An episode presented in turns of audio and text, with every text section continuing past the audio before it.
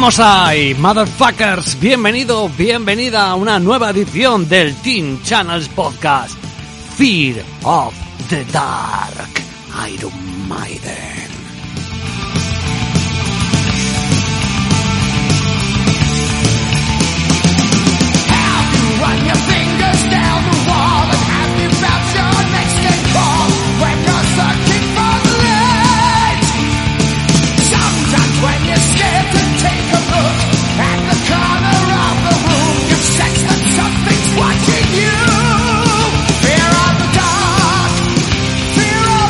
Cabalga el bajo de Steve Harris con el escudo del West Ham y a la voz Bruce Dickinson. ¿Qué tal? Bienvenido, bienvenida a una nueva edición del Teen Channels Podcast. Esto no para, don't stop. Recibe un cordial saludo desde que está hablándote en el micro y en la parte técnica tu amigo Channels. Ya sabes, este es tu programa dedicado a las apuestas deportivas, pero mucho más allá de eso, al deporte. Nos puedes escuchar en nuestra plataforma de cabecera iBox.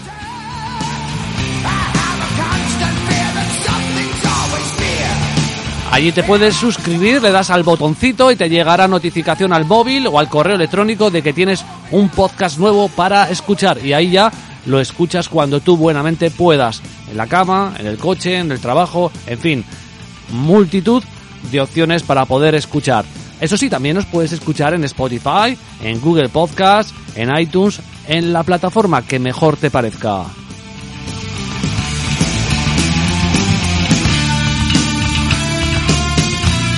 Me repito mucho, pero lo más importante sois vosotros y por lo tanto estaría muy bien recibir feedback de qué os parecen los programas, si os gustan, qué cambiaríais, qué añadiríais. Cualquier cosa es muy bien recibida a través del portal de iVox o a través de nuestras cuentas de Twitter. Hoy no te lo pierdas. Tenis, tenis, tenis, tenis, mucho tenis y muy divertido el programa de hoy junto a Baby Yoda. Así que lo dicho, gracias por la escucha, bienvenido, bienvenida al Team Channels Podcast, Fear of the Dark.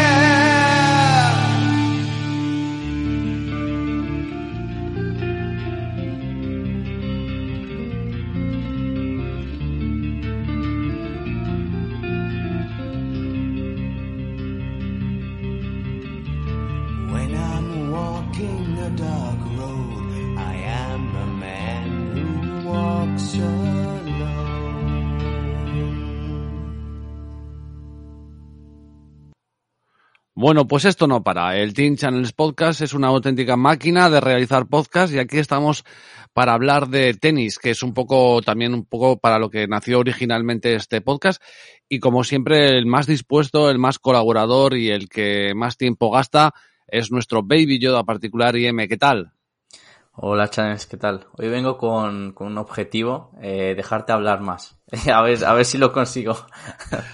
Es que en- entre tú y Repeto me podéis, bueno, y eh, Fofi y alguno de estos me podéis, la verdad es que, y Johnny también habla lo suyo. El otro día en el podcast de básquet hay que pararlo también. En fin, pero bueno, para aquí estamos para, para que os explayéis un poquito también como queráis. Yo estoy también para cortar, porque si no los tiempos se van mucho, ¿eh? A veces hago un poco de, de bruja mala, pero es lo que me toca.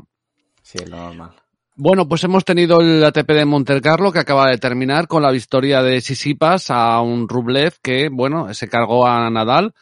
Un torneo que nos, viene, nos viene a mostrar, ¿no? Que el tenis está complicado.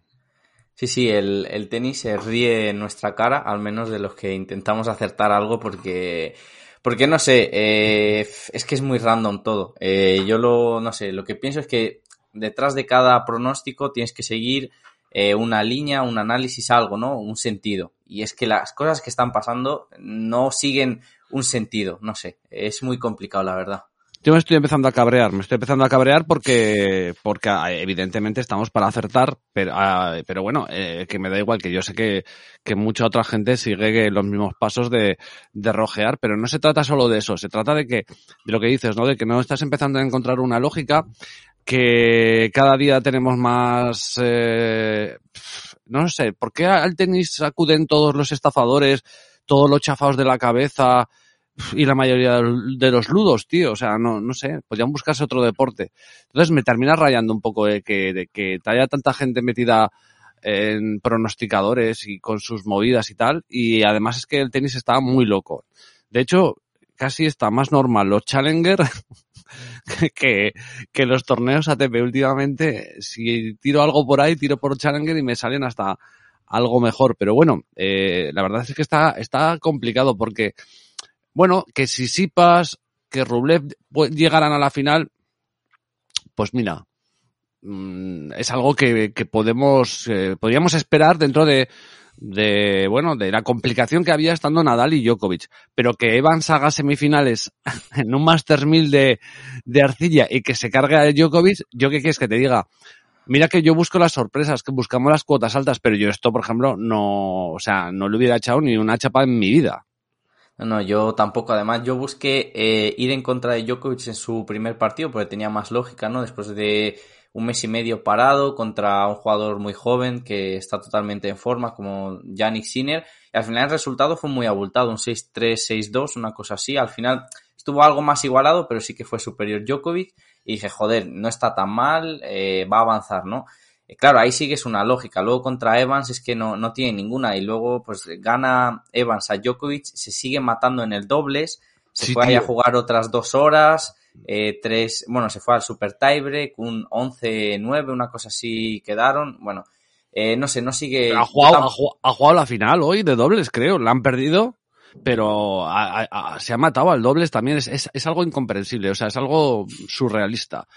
No lo entiendo. Sí, no lo entiendo. muy- es muy complicado, la verdad. Y bueno, en cuanto a lo de los estafadores, pues bueno, la verdad es que desde fuera eh, es lamentable, pero a la vez gracioso, ¿no? Porque... Ya, no, ya no solo los estafadores, perdona que te interrumpa. Es que no sé por qué el tenis atrae a tanta gente eh, para, para apostar. El otro día me decían unos compañeros que era porque, claro, hay partidos todos los días, eh, te permite sacar picks todos los días, le das la dosis a la gente, pero la verdad es que no puedo encontrar tanto tarao pronosticando por metro cuadrado como en el tenis.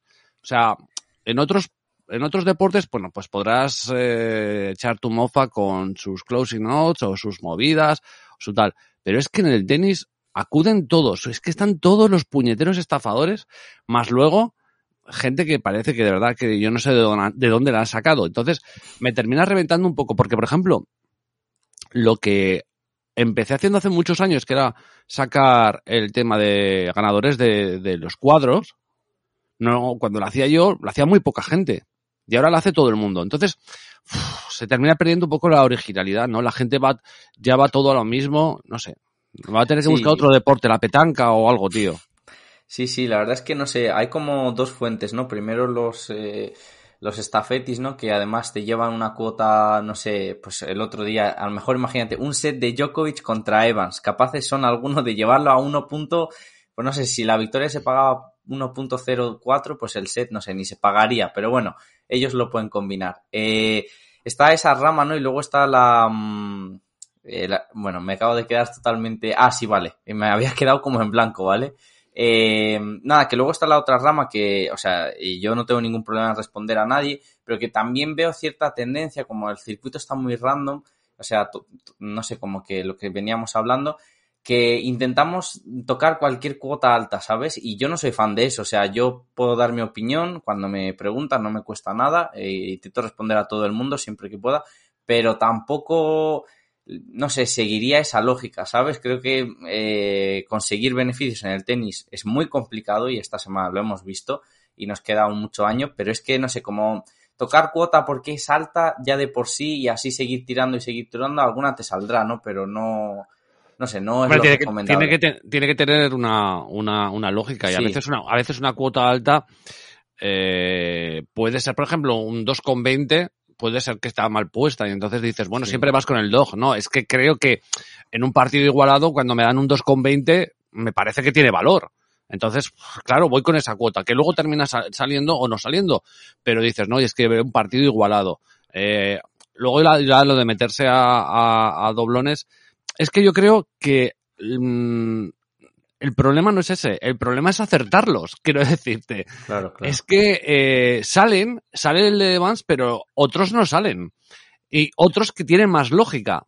Entonces, eh, ese es el problema. No es la cuestión de si juegas a un doblón. Si, si, si, si hay un, lo que dices tú, si hay una explicación, si hay una lógica, si hay tal. Bueno, pero a ver qué explicación, qué lógica me das tú a Evans, que yo no sé, el otro día leía que llevaba no sé cuánto tiempo sin ganar un partido en arcilla, un jugador que es de volea red en una pista, Monte Carlo, lenta, al lado del nivel del mar. O sea, no me toques los huevos. O sea, es que, que no. O sea, si me dices que estás jugando en altitud, ¿sabes lo que quiero decirte? Si estás jugando Sí, en sí, tierra sea- batida, que el bote en, 1500 mayor. en 1500 metros o alguna polla así, pues bien, pero es que no, no, no, no me vengas con historias. En fin, que, que sí, que está muy complicado, pero como nos gusta el tenis, lo vamos a ir comentando, lo vamos a ir analizando y lo vamos a ir hablando, que es lo que nos gusta. A partir de ahí, la gente saca sus propias ideas y es mayorcita y nosotros también sacaremos las nuestras y ahí estamos. Ha terminado el ATP de Monte Carlo, Masters 1000, ni Djokovic ni Nadal han llegado a semifinales, lo cual ya de por sí es una sorpresa que te cagas.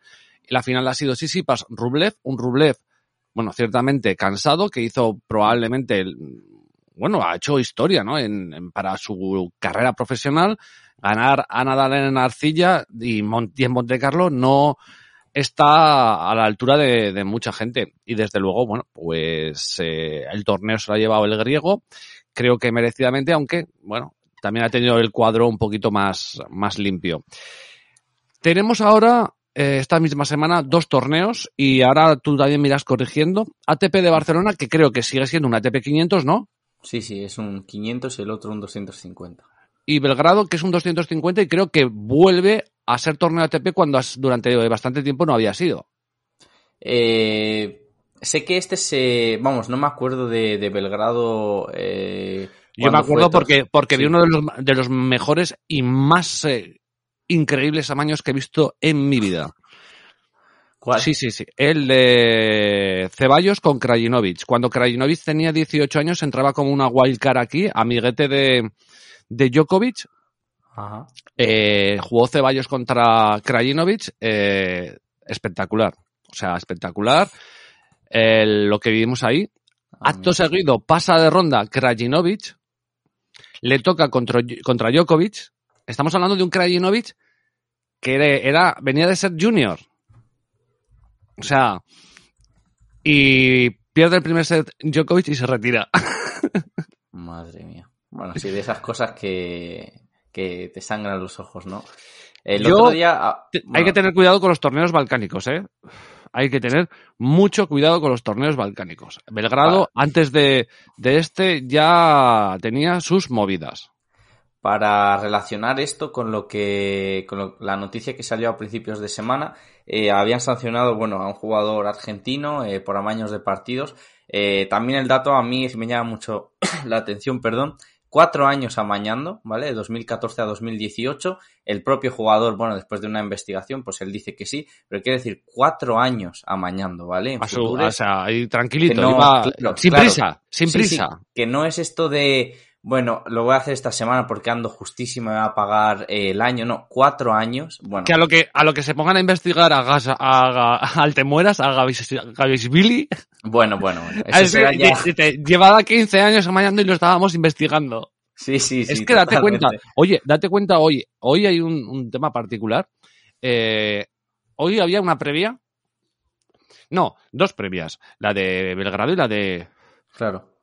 La, no, la de. La, la de. A ver, ¿quién, ¿quién te voy a decir? Era. No, no, no. Era la previa del Challenger de Roma. Ajá. Y salía Te mueras. Eh, Gabasvili salía. Eh, jugaba en la previa. Y Gabasvili, por ejemplo, nunca, nunca, nunca, nunca, ninguno de sus partidos sale en el Sportium. Está vetado. Sí. O sea, da igual, te pueden salir 16 partidos que haya, que haya en ese torneo, que si hay un 17 que juega Gabasvili, ese no lo pone Sportium. Pero es que hoy salía Istomin, Istomin en Arcilla a 1,02 contra un tío italiano que si entrabas en su página de ATP ponía inactivo Madre mía. con 28 años. O sea, no tenía ni ranking. Eh, ese partido no estaba, no estaba en la Casa Verde, en Bet. No lo han sacado. Y era un torneo y el resto de partidos los han sacado. Si no lo sacan es por algo. O sea, eso lo tengo clarísimo. Que por cierto, el, el, el inactivo se ha puesto con break arriba en el primer set. Madre mía. Con un, a 1,02. O sea, el primer set se ha podido tradear de puta madre. Te lo digo yo porque, cuatro, ¿no? porque, he porque he entrado en la Casa Roja y es tonto de mí, no he tradeado. Pero eh, se ha podido hacer guapo. Ese no estaba, es- estaba en la Casa Roja y no estaba en la Casa Verde. Y en la Casa Verde estaba Te Mueras, que ha tenido, ha tenido cinco bolas de set en el primer set, en la normal de él, cinco bolas de set. Lo ha terminado perdiendo en el tiebreak para luego ya sucumbir 6-1 en el segundo. Es que me muero con esta gente, tío. Madre mía. No, sí, no, sí. increíble. Eso sí, es que yo, como madrugo mucho, pues ya me he ido a, me he levantado, me he duchado, me he tomado mi café y tal, y digo, a ver qué hay por aquí. Y veo que estaban estos arrancando y digo, bueno, yo esto lo, yo aquí lo veo. Y además había imágenes en los dos y he estado viendo un ratillo. Joder, Tremendo. había- Es que es- esos chachulleros me gustan mucho. Que digo, había imágenes en el Challenge de Roma, pero eh, en el Conde de Godono, lo cual es bueno. eh, Es acojonante, sí. Es Sí, acojonante. anecdótico, pero vamos, porque lo saben, quiero decir, esto no lo digo por decir, saben que en general ahí entra mucha pasta y pasan estas cosas, pues por eso te ponen la camarita en previas, que incluso en ATP 250 no, para que, bueno, nos hagamos una idea. Y bueno, eh, lo que quería decir terminándolo es que como eh, ya han sancionado a este jugador argentino, pues las... la fundación esta, o no sé, empresa, o no sé qué, qué será, que va, bueno, que va con la ATP y con la ITF, y que investiga los amaños, tenían alertas, ¿vale? Tienen alertas por competiciones. Bueno, en ATP 250 creo que salían entre 4 y 6. No me, no me sé la cifra exacta, lo tengo que buscar en mi Twitter. Que, que, que en ATP, en un, en un torneo ATP, haya 6 alertas de amaños, a mí me parece muchísimo, porque quiero decir, ya son torneos profesionales donde se llevan pasta. Que es que, mira, en Belgrado, primera ronda, pierdes en primera ronda son 6.700 euros que, joder, mm, vamos a ver, poco no es. Quiero decir, no- vamos, no sé, eh, que ya es dinero. Entonces, al jugador mínimo que le tendrán que ofrecer para amañar, sabiendo de la sanción que te puedes llevar, 20.000, 30.000, no sé, eh, cantidades muy grandes. Eh, porque otra cosa es en futures, donde incluso el jugador acaba perdiendo dinero si gana el torneo, ¿no? Ese es un tema muy, eh, muy largo y, bueno, donde más amaños se ven. Y en Challengers había, pues no sé, unos 10, 12 eh, todo este año, ¿eh? 2021, que estamos en abril. A lo mejor esas alertas acaban con, pf, yo qué sé, 30 en ATP 250, 100 en Challengers. Es tremendo, es tremendo. Y no sé, la verdad es que también es otra cosa que, que es lamentable. eh, No sé porque- si, si estabas tú ya por aquí, por estos mundos de Twitter y por estos mundos de las apuestas, cuando salió hace ya varios años, ¿eh? Estamos hablando de, no sé, no me acuerdo cuánto, una lista. eh, publicó un medio de, de comunicación, un medio de prensa, una lista filtrada, supuestamente, que eran jugadores que estaban siendo investigados por la ITF. eh, y salió una lista gorda y había tenistas importantes. Importantes. Y nunca más se supo. A mí me suena, eh, no sé si es esa noticia o no, por ejemplo, eh, un partido, creo que además te lo leí a ti a lo mejor, te hablo de hace bastante tiempo, eh, que ahí ni, ni, ni hablábamos ni nada. Eh, Un partido de Verdasco en dobles de Wimbledon. Sí, Yo lo llegué a leer que estaba bajo investigación. Ojo a Sí, esto, sí. eh. Hablamos Sí. de Gran Slam, aunque sea dobles. Gran eh, Slam. pero ese- eso aún todavía eso todavía eso aún es más reciente. Yo creo que lo de Verdasco fue cuando hacía pareja con Marrero, ¿puede ser? Buah, ni idea, ni idea. Ya- esto mínimo fue, yo qué sé. Sí, sí, con Marrero, porque años. yo he hecho, muy, he hecho algunos chistes con el tema de los Challengers de Gran Canaria, porque estaba Marrero y, y sí, sí, creo que fue con, eh, llegó él ya ha hecho pareja con Marrero y, cre- fue- y creo que fue con, con, con Marrero que, que salió y además tuvieron que salir a, creo que salió Marrero a decir, mm, algunas declaraciones, porque eso sí que salió en prensa. Lo que te digo yo es, es, es, es un poco más antiguo. No me acuerdo qué medio especializado lo sacó, un medio de prensa deportivo, y había jugadores potentes, ¿eh? Por ejemplo, te estoy hablando que estaba, por ejemplo, Cosriver. O sea, Joder. sí, sí, mía. sí. Había otros más de la zona, pero vamos, también te voy a decir que de los que salían, muchos no era para llevarte las manos a la cabeza. Con eso te lo digo todo. Ya, ya, ya. ya. O sea que eso. Bueno, vamos, vámonos directamente a hablar de, de tenis que de chanchullos, pues ya nos tocará hablar. Y vamos a empezar con el con el ATP de Barcelona, el famoso. No. co- No, Pero- ¿quieres empezar con Belgrado? Sí, mejor porque... La puta, yo que me lo había preparado aquí la página. Perdón, Vale. perdón. No, no, tranquilo. Tú, tú eres el jefe, pero por favor, quiero empezar con este porque solo tengo un partido que comentar y luego tengo, bueno, eh, un ganador. Entonces creo que es más fácil de ventilarse esto y ya luego en el Conde de Godó hay más, eh, más chicha. Vale, sí, además es un cuadro muchísimo más corto. Eh, tenemos eh, Djokovic que va a casa y es el cabeza de serie número uno, obviamente. Por abajo el cabeza de serie número dos es Berretini. El cabeza de serie número tres es eh, nuestro amigo Karasev, casi nada. Y el número cuatro es Lajovic. La verdad es que si no estuviera Djokovic esto sería una auténtica galletaza, porque creo que a última hora se ha dado de baja Dominic Thiem, ¿no? Dominic Thiem y también Fuxovic. Fuxovic hoy eh, por lesión, algo en la rodilla, eh, he leído que también pues ahí entrará un lucky loser y bueno, has dicho en casa de Djokovic, nunca mejor dicho, por eso me extrañaba lo de Belgrado porque esto es en las instalaciones de Novak Djokovic, en la academia que tiene en Belgrado se juega ahí. O sea, va a ser sin público. Eh, ya se ha jugado un Challenger eh, la semana, bueno, estamos a domingo, esta semana entonces, terminó el sábado. sí, que lo ganó Ca- Carballés, ¿no? Sí, exacto, que además van a jugar ahora los dos eh, en previa, eh. Zumur y, y Carballés, y, y nada, sí, en casa de Djokovic, como, como tú dices, pero vamos, eh, para así resumir, la parte de arriba, como los dos primeros cuartos, a mí me parece que es donde han caído los jugadores más, con más potencial, y la de abajo, quitando dos, tres nombres, eh, vamos, yo veo muy favoritos, eh, sobre todo a uno que además, eh, eh, bueno, nos acordamos de él, ¿no? La semana pasada, Krajinovic, eh, la verdad es que dio mucha rabia porque, o sea, tu lectura fue brutal y sobre todo porque el cuadro se abrió un montón, es decir, cayó Nadal en esa, en esa parte contra Rublev, que sí que era un sorpresón, pero joder, ¿qué cuadro mejor te puedes elegir cuando te se, se bajó Medvedev por COVID y, y Nadal perdió contra Rublev? Y fue una pena porque además en el Krajinovic eh, en el segundo set, fácilmente Krajinovic lo pudo ganar 6-2 y, y ya luego irse a un tercero que iba a ser un 50-50. Y, y nada, una pena. Entonces yo aquí tiraría por repetir con, con Krajinovic. Eh, lo he visto a cuota 16 y sobre todo importante, eh, para mí lo que merece la pena aquí, cada uno lo que se administre como quiera, eh, es meter también a colocado. porque eh, depende de la bookie, ¿vale? En la verde, por ejemplo, eh, lo pagan, te pagan un tercio, ¿vale? Pero en otras te pagan la mitad. Entonces, la mitad de 16, 8, eh, creo que es una buena cuota para llegar a la final. Porque... Si no, de todas maneras, creo que eh, mm, en la Casa Verde añaden la. la mm, ¿Cómo se llama esto? El, el mercado de llegar a la final, ¿eh?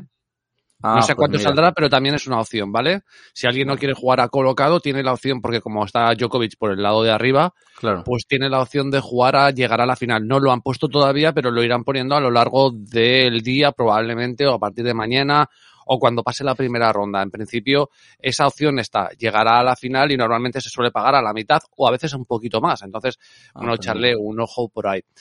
Eh, sí, es que el cuadro que estoy viendo es, es la polla, ¿eh? Sí, sí, es. Hombre, pff, Berretini no lo vi tan mal como esperaba en, en Monte Carlo. No, Berretini, a ver, la- eh, el único problema que tiene sobre todo su físico. eh, es un jugador que tiende mucho a lesionarse, al menos en estos dos años en los que ya ha destacado. Eh, entonces, contra Davidovic, yo creo que sobre todo físicamente se le veía un pelín oxidado, como de, de no tener ese ritmo competitivo, ¿sabes? Entonces, yo creo que ahora mismo a este Berretini se le pueden meter manos si le juegas un buen partido, porque al final Davidovic, que es un jugador que comete muchos fallos, le ganó 2-0, ¿no? El segundo fue muy disputado, pero no le veo en tono a una Berretini. También este torneo, he estado viendo hoy la previa y algún partido estuve ojeando. eh, Sí, yo, yo lo he visto también, ¿eh? La pista es un poco más rápida de lo que me esperaba, ¿eh? Sí, más rápido y también el clima es eh, malísimo. Quiero decir, malísimo. Hace mucho frío. O sea, hoy, por ejemplo, eh, estaba lloviendo. Los partidos han tenido que empezar a las 11 y han terminado empezando a las 3. Eh, se sigue jugando ahora. eh, niebla, frío, lluvias. Entonces, no sé, que a lo mejor es una tontería, ¿sabes? Pero a lo mejor Berretini, que viene, que si de Monte Carlo, que si de Italia, no sé. quizás no son las condiciones en las que mejor se adapta, ¿sabes? Y al final, Ujú. Luego vemos a tantos serbios aquí, a todos, prácticamente los de la Copa Davis, Troitsky, Milivojevic, Sí, sí, esto, este, este torneo se puede llamar Djokovic y sus amigos. Claro, exacto. Luego ya- en ya- casa. Luego ya Djokovic ya les dará el regalo cuando se lo tenga que dar, aunque sea dentro de dos años, como con Sonego, pues cogerá y dirá, este partidito aquí me voy para casa.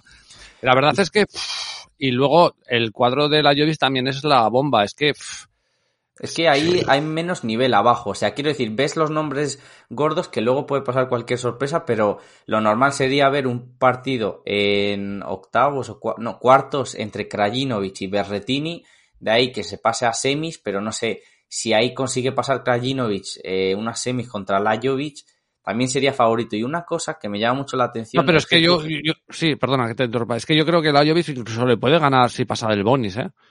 Es que, bueno, porque juegan en casa, pero es que, ahí es va a que te- estar.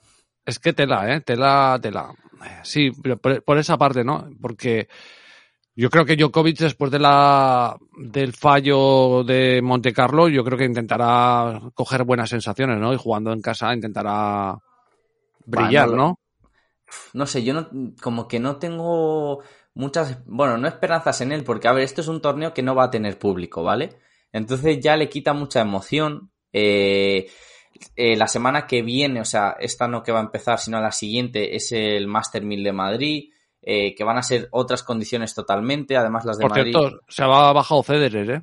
Sí, sí, se ha bajado Federer, solo va a Mm. jugar en, en Suiza, no me acuerdo dónde se juega ahora. Que me En, en Ginebra, ¿no? Ah, sí, ahí. Y bueno, Roland Garros también dice que lo demás lo va a entrenar. Eh, bueno, una pena, ¿no? Y al final veremos cuánto público dejan en el Mutua y todo eso, porque aún no se sabe exactamente. Y bueno, para no enrollarme con eso, eh, No pasa, nada, Krajinovic. no pasa nada, ¿eh? Siempre que, seguro que Ayuso deja, pone unas terracitas ahí en la, en la, en la caja mágica. Sí. Y, y si pone terrazas, todo el mundo a entrar, no pasa nada. Sí, el otro día, bueno, en fin, eso es un poco off topic, pero hubo un concierto eh, en una discoteca cerrada en Madrid, unas 2.000 personas y, en fin, indignante, ¿no? Yo luego pienso, joder, luego los estadios de fútbol, por lo menos los de primera, cerrados, el básquet, todo esto, no sé, es, eh, en fin, no sé, un, un sinsentido, la verdad. Y, y bueno, Krajinovic y Djokovic tienen el head-to-head 2-2.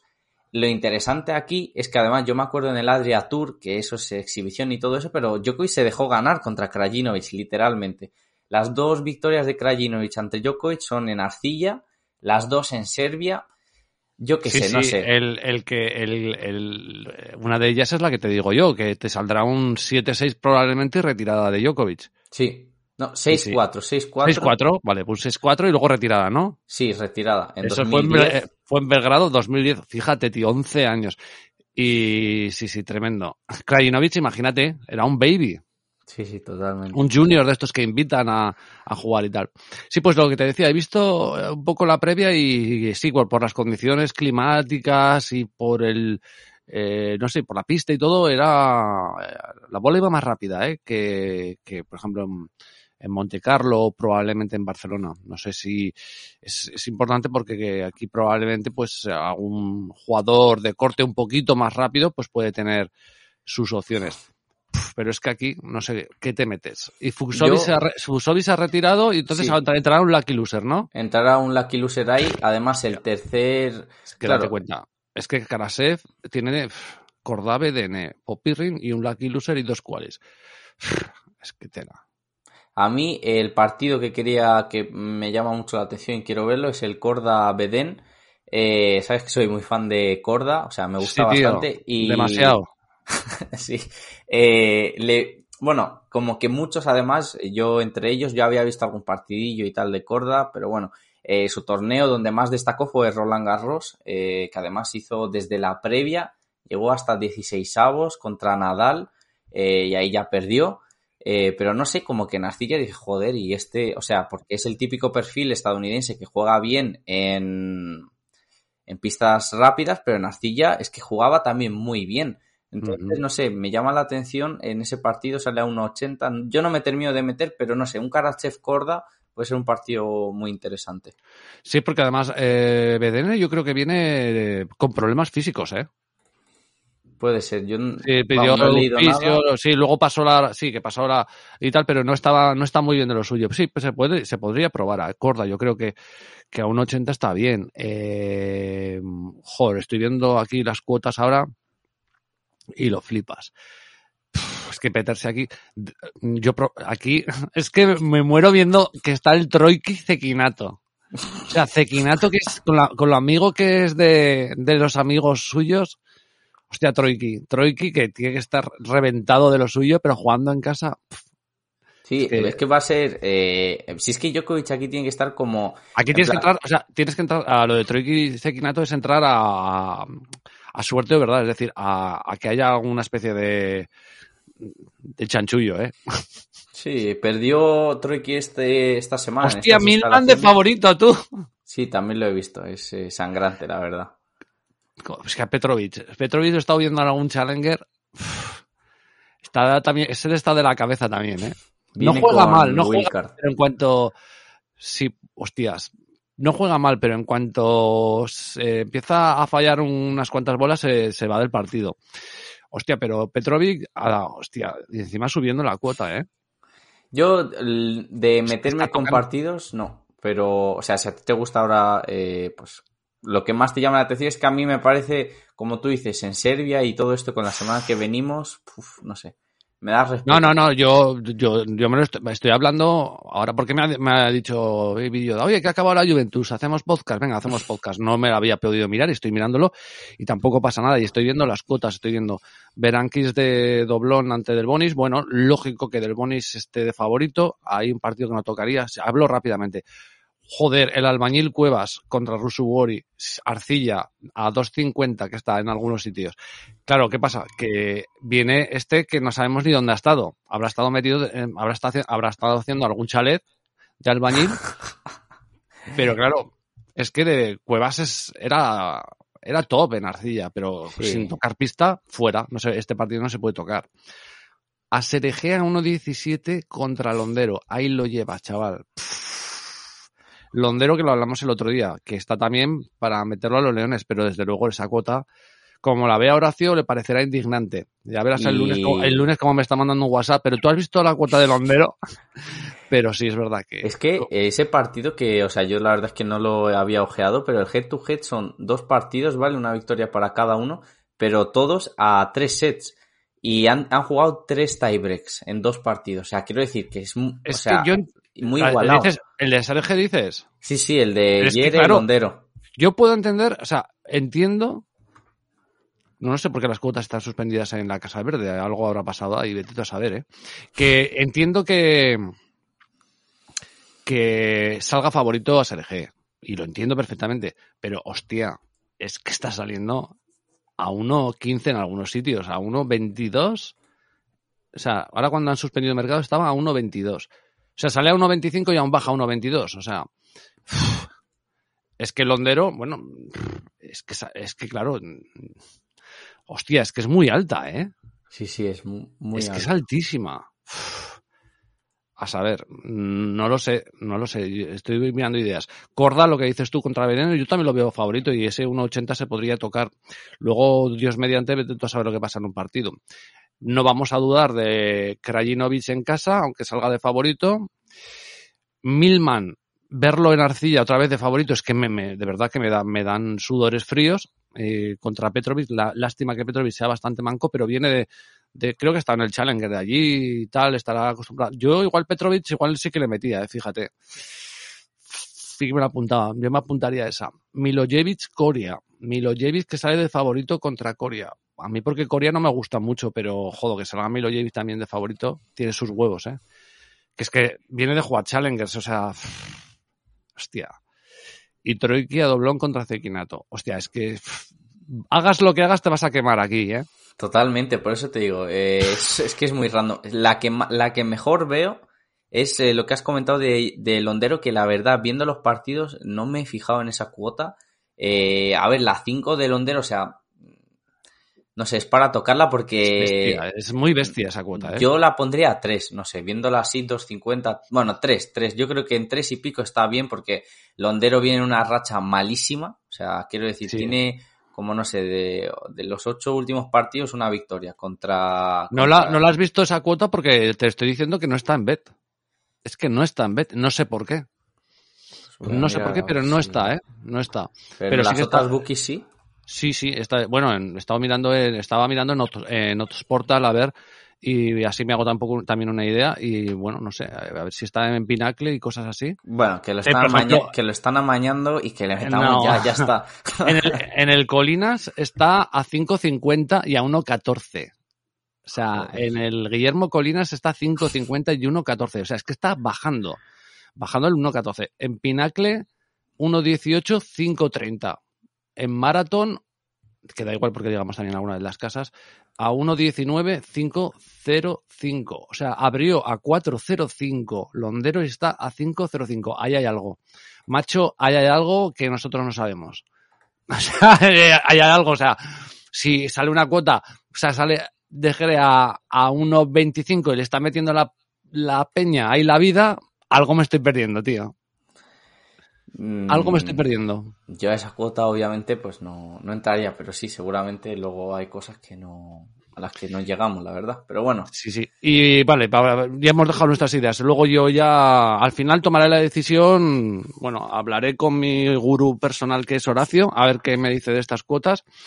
Y yo he dejado, hay algunas que me parecen susceptibles. Yo que sé, al menos viendo cómo es el torneo de montarse una Trixie ahí a doblón puro, pero bueno.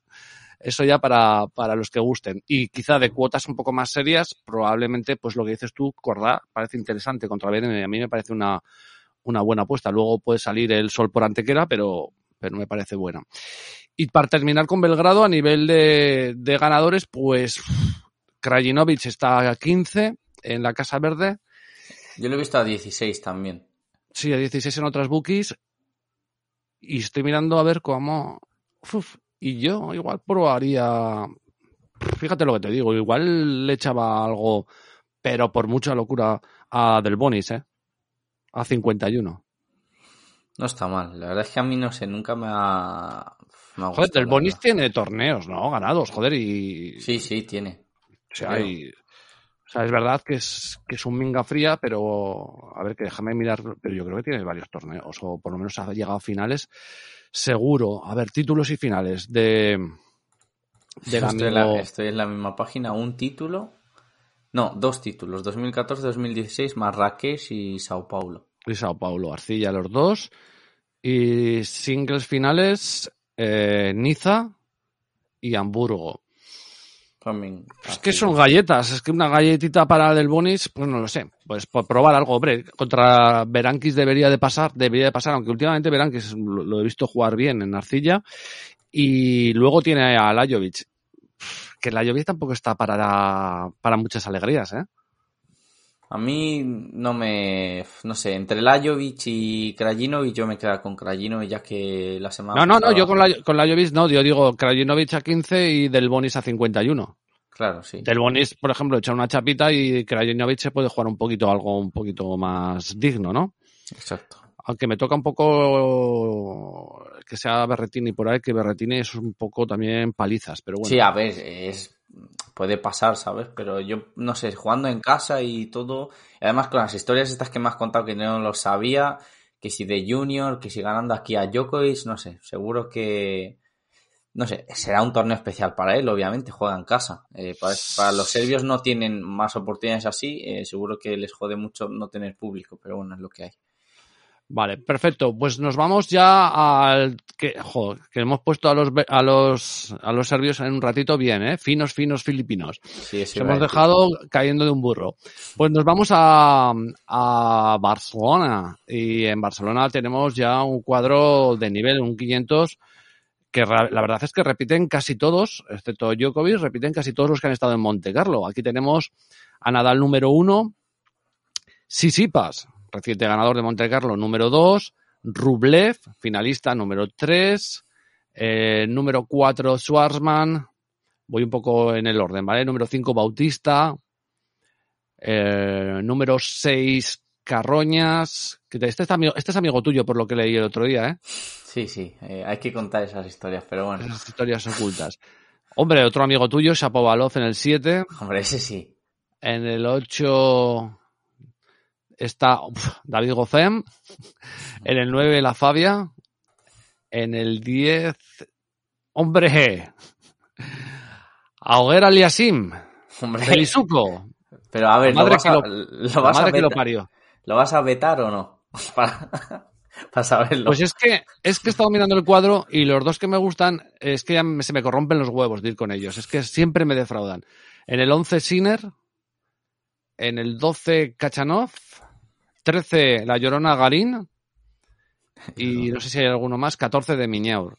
Todos esos, 15 Ruth, Casper Ruth, y no sé si hay algún más. ¿Hasta dónde llega? El 14, 15, ya está, ¿no? Sí, 15 Ruth y ya está. Ah, no, Daniel Evans el 16, el último. Ah, vale, sí. Todos esos que he nombrado tienen un bye en primera ronda, es decir, no juegan primera ronda. Y como vemos, es un cuadro bastante más amplio eh, que el de Belgrado, que en tres partidos te plantas en casi en la final. Aquí, bueno, pues eh, tiene su chicha, porque hay, hay varios top. Hmm. Wildcards. Las vamos a comentar. Como no, Munar, tenía que estar por ahí. Musetti, que le dan todas al tío. Eh, Y Alcaraz. y Alcaraz, Alcaraz y Musetti, que entre los dos van de fiestas con las wildcard. Sí. Pues esos son los eh, las wildcard. Ahora te dejo ya a ti, que he hablado mucho. Sí, ¿Cómo bueno, ves esto? Eh, nada, es un torneazo, una pena la situación que estamos viviendo porque, bueno, eh, siempre es como, no sé, como que siempre he querido ir, eh, el año pasado ya lo tenía todo comprado y demás y bueno, con esto de la pandemia pues eh, se canceló y este año pues no, la movilidad está restringida, así que obviamente no, no se puede acudir, pero bueno, a ver si el año que viene pues puedo ir, pero la verdad es que es un torneazo con muchísima historia, Eh, ya mencionamos la Academia, ¿no?, de Barcelona, que por ahí han pasado muchísimos jugadores, es de las más importantes a nivel español, donde casi todos los talentos al final acaban eh, tocando esas pistas, ¿no? Eh, entonces tiene mucha historia este torneo. Es un 500, pero muy bonito. O sea, diría que de, de los mejores ATP 500 que tenemos en, eh, por lo menos en arcilla. Yo diría el mejor. sí, sí, y además es un, es un torneo que no tiene nada que ver con el de Madrid, por la gente que ha ido. Sí. Yo no he podido estar en ninguno de los dos. Eh, antes de la pandemia, como tú, quería ir al de Barcelona y también ir al de Madrid. El de Madrid me tira más para atrás porque parece eso cuando había público un desfile de la Jet Set y de gente de la televisión.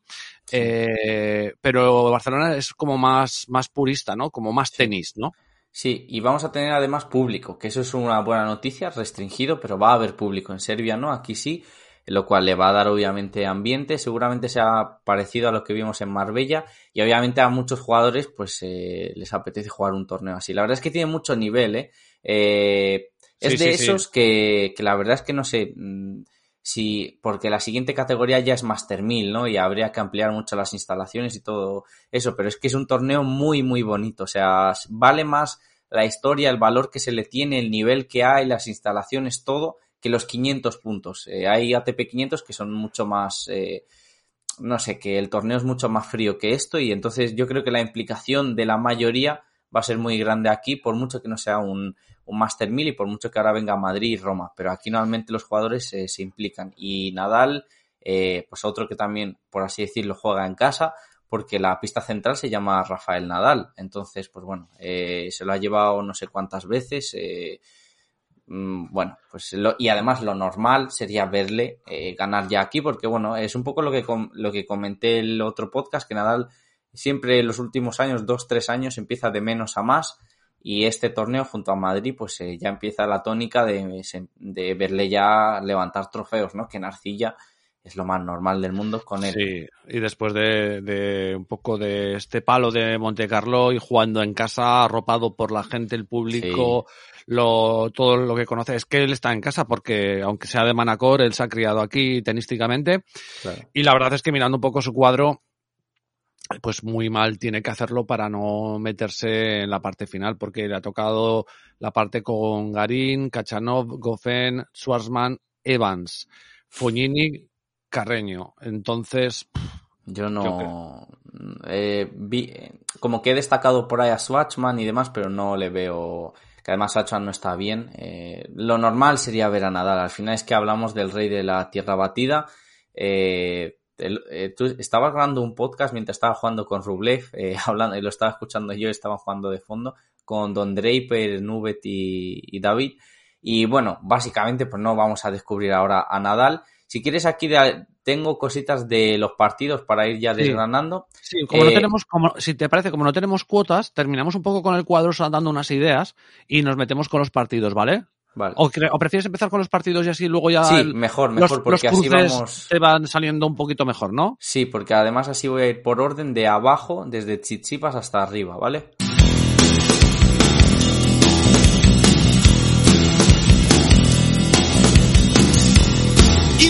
Invertí toda mi pasta en seis cuerdas y una ambición. soporté las amenazas. Refugiado en cualquier campeón.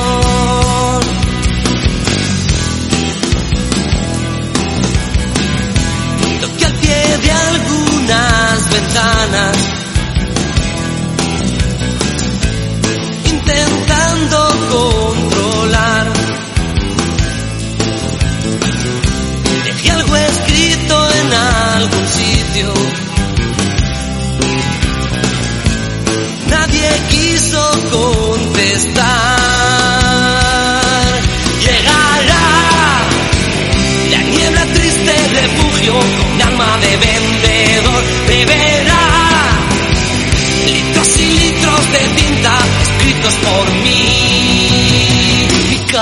Cara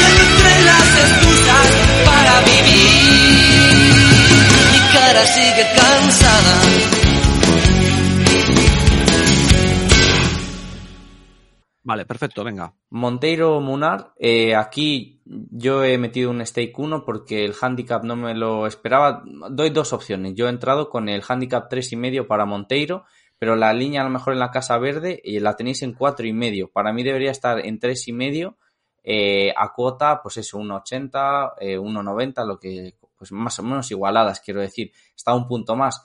Eh, entonces el tres y medio yo lo he visto hasta 2,30. Pero Eh, ¿no dijiste que Monteiro sí. había hecho unas declaraciones Sí, como que estaba pero- un poco chafado de lo suyo? Sí, a ver, había dicho que en el último mes no había entrenado y tal, pero a mí estas cuotas, o sea, me parecen muy exageradas. Munar a 1.30, eh, es que es un jugador tan defensivo Munar, con que es que vive de los errores de- del rival, entonces es un... Y, Mo- y es un- Monteiro es to- y Monteiro es todo lo contrario, se las juega. Claro, entonces este partido, yo eh, además he seguido el Instagram de, bueno, no he seguido, sino que yo suelo ojear el Instagram de los jugadores, pues bueno, para ver si ya han llegado a la ciudad, si están entrenando y demás, porque te suelen dejar ahí pinceladas. Y Monteiro, pues perdió en Monte Carlo, se tiró a lo mejor un día ahí de turismo y a partir de ahí estaba en Barcelona. Eh, ha, ha estado entrenando ahí cinco o seis días, entrenando ya bien, se le ha visto, el otro día estaba entrenando con Shapovalov, eh, hoy con Nishikori, no sé, algo en plan ya con gente buena, entonces Qué algo bien, de... qué bien. Qué información más buena ahora nos trae el Baby Yoda, ¿eh? No hombre, está todo en Instagram. Premium, Eh, premium. Sí, sí, premium. No, vamos a eh, hacer este, este podcast contigo, me lo- por como te lo ocurras, tendría que ser de pago, no por mí, ¿eh? porque yo soy un sinvergüenza, pero tú, por lo que te lo ocurras, macho, de verdad. Sí, pues eh, con eso que estás contando, la verdad es que tiene buena pinta, porque Munar, la verdad, No, a ver, mira, eh, da Munar- pereza, ¿eh? Da pereza Munar, Sí. ¿eh? Es que, a ver, a 1.30 quiero decir, mm, Munar es un jugador de arcilla total. Eso es eh, totalmente así. Pero es que en la gira de Latinoamérica le han sacado en muchos partidos. Incluso estuvo jugando las qualis de Buenos Aires, de Sao Paulo, o sea, de, de torneos ma- muy, mucho peque o sea, más pequeños. Sí, sí, sí. Y gracias a Marbella, pues ha subido al ranking. Aquí, además, lo que hemos dicho, ¿no? Le han dado wildcard, ya se mete al cuadro final, pero que si no estaría jugando previas. Entonces, Monteiro, eh, contra Munar yo lo veo igualado. Entonces, quien se quiera meter con el cuatro y medio, yo prefiero ir con el tres y medio, sobre todo por la cuota, porque al final a lo mejor te joden por un juego y has entrado uno a uno, quiero decir, a una cuota 1.70. Entonces, yo prefiero entrar a, do- a 2.30 y si mira, si al final la diferencia acaba en cuatro juegos, pues me la he comido. Pero la cuota me parece muy interesante en un partido que debería ser igualado. Han jugado una vez el año pasado en Buenos Aires y ganó Monteiro 2-0, Mm. 6-3, 6-3. Entonces, Munar eh, conoce bien el club eh, porque ha entrenado ahí durante varios años. Es lo mismo, al también ser de Mallorca, pues al final vas a este club, ¿no? Eh, Porque la Academia de Nadal hace años, eh, está desde hace 3-4 años. Pues bueno, básicamente que sí, que se siente como jugar en casa, pero que el rival que tiene no es para salir a cuota 1.30, pienso yo, llevando ya varios días ahí en el club, entrenando y tal. Si está, el kit de la cuestión es, si está bien físicamente Monteiro, el handicap eh, puede entrar, puede entrar e incluso se puede llevar la victoria. Si está fatal físicamente como contra Joao Sousa, pues bueno, ganará Munar. Pero yo contra un jugador tan defensivo a 1.30 no, no sé, ese handicap me mola, la verdad, tres y Mm. medio. Perfecto, el ganador se enfrentaría, por cierto, contra Sisipas, que tiene un bye, ¿vale? Eh, subiendo un poquito en ese cuadro, tengo un partido que si estuviera en Barcelona me iría a verlo, que es el David, Davidovich Fokina contra Bublik, dos eh, desquiciados mentales juntos. Si ese es tiene que, se ser da- la bomba a verlo, ¿eh? Claro, si es que se da, porque Davidovich se retiró en Montecarlo contra Sí. Chichipas y se le vio muy mal. O sea, es decir, eh, quiero decir, muy mal físicamente. Eh, a mí el- la semana de Davidovich me gustó.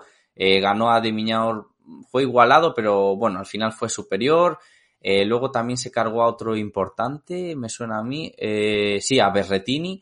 Contra. Puil ya se le empezó a complicar cuando tenía el partido eh, bien, pues físicamente empezó a, la- a lastrarse en el segundo set y a partir de ahí cuando salió a pista contra Chichipas se acabó retirando. No sé yo cómo está físicamente, a él sí que le veo, eh, porque ha sido mucho más reciente, incluso no me sorprendería que a última hora se bajase. Eh, no le he visto nada en redes sociales de entrenamientos ni de nada y tampoco tiene mucho sentido seguir forzando la máquina sabiendo que hay dos Master 1000, eh, un Gran Slam. Entonces, si yo fuese Davidovich, si sientes algo, lo mejor es descansar por mucho que te joda por jugar en Barcelona y en casa y con todo. A mí aquí, no sé, tengo muchísimas dudas eh, con Davidovich, muchas, porque con Tsitsipas eh, es que se le vio realmente mal de tener una rotura o algo. Entonces, hay que ver. No me sorprendería ver aquí a un Lucky Loser. Perfecto, el ganador de ese partido sería contra Demiñaur, que tiene un bye, y Demiñaur va por el lado de Sisipas. Si Demiñaur hubiera demostrado algo más estos últimos semanas, pero es que ya hasta a mí se me corrompen los huevos ya de entrar con Demiñaur a los torneos, porque es que es que de- de- está dando un espectáculo dantesco a nivel Sí. de juego. Entonces, no, muy, muy mal, la verdad. luego igual eh, coge y este torneo se sale, pues vale, pues de puta madre, pero es que no, es que no, no, no podemos estar yendo torneo tras torneo tras torneo tras torneo con, con Demiñaur o con, o con algunos jugadores con los que vamos, nos la pegaremos seguramente el día que no vayamos con él y ganará el torneo, pero no podemos estar así. Por esa parte de arriba estaría lo mi- pasa tres cuartas partes con lo mismo de con eh, Oguer después de ver el otro día cómo tira el primer set contra, como tira no, como palma el partido contra Garín, pues es que es lo mismo. O sea, es que ya se me, se me, se me, me hierve la sangre con Aliasim. Por arriba teníamos Aliasim que se cruzará con el ganador de Musetti, Feliciano López, casi nada. ¿Algo Sí. que decir de esta gente? Eh, bueno, pues a ver, Musetti sale a 1.25, que yo, a mí Feliciano no me, o sea, no es santo de mi devoción, y menos en su última etapa eh, de su carrera, sabiendo que es director del Master 1000 de Madrid, entonces obviamente es la semana siguiente, eh, siendo él el director, digo yo que algo de responsabilidad tendrá, entonces claro, eh, por esa parte pues no entraría con él, pero sí, dime. Subiendo, sí, sí, cero, que es que no, que es que sí, que es que, vale, es un poco fuerte que salga Musetti, pero es que solo por correr, es que Feliciano va, no, ya ni corre, o sea, Sí. saca, te echa cuatro voleas y tal. Es que No, es- no, es que- pero nada, por ahí, pues bueno, ver, eh, seguir viendo. A mí es que veremos a qué cuota le, le plantan a Félix Auguera Aliasim. Yo ya dije estoy en su barco, muchos se han bajado. Primer partido, yo dije es difícil contra Garín. Y la verdad es que, bueno, sobre todo le jodió mucho la lluvia. Yo no es por excusarle ni nada, que parezca su representante, pero bueno, eh, que me parece cuadro interesante. Eh, Félix Auguera Aliasim tiene varias victorias ante Shapovalov. Y a mí es que también una de las cosas que no he mencionado de Chichipas, yo creo que su torneo a mí me deja muchísimas dudas. Eh, es que creo que si se volviese a repetir, yo no le pondría entre los favoritos a Chichipas. Eh, no sé, como que creo que se la lleva por márgenes, o sea, como por resultados, el resultado habla mucho mejor que lo que a mí me ha transmitido con su juego. No sé, es mi sensación. Eh, sí que es un Master 1000, es Monte Carlo, pero se han dado muchas cosas. Si hubiese llegado, por ejemplo, Nadal, se lo come.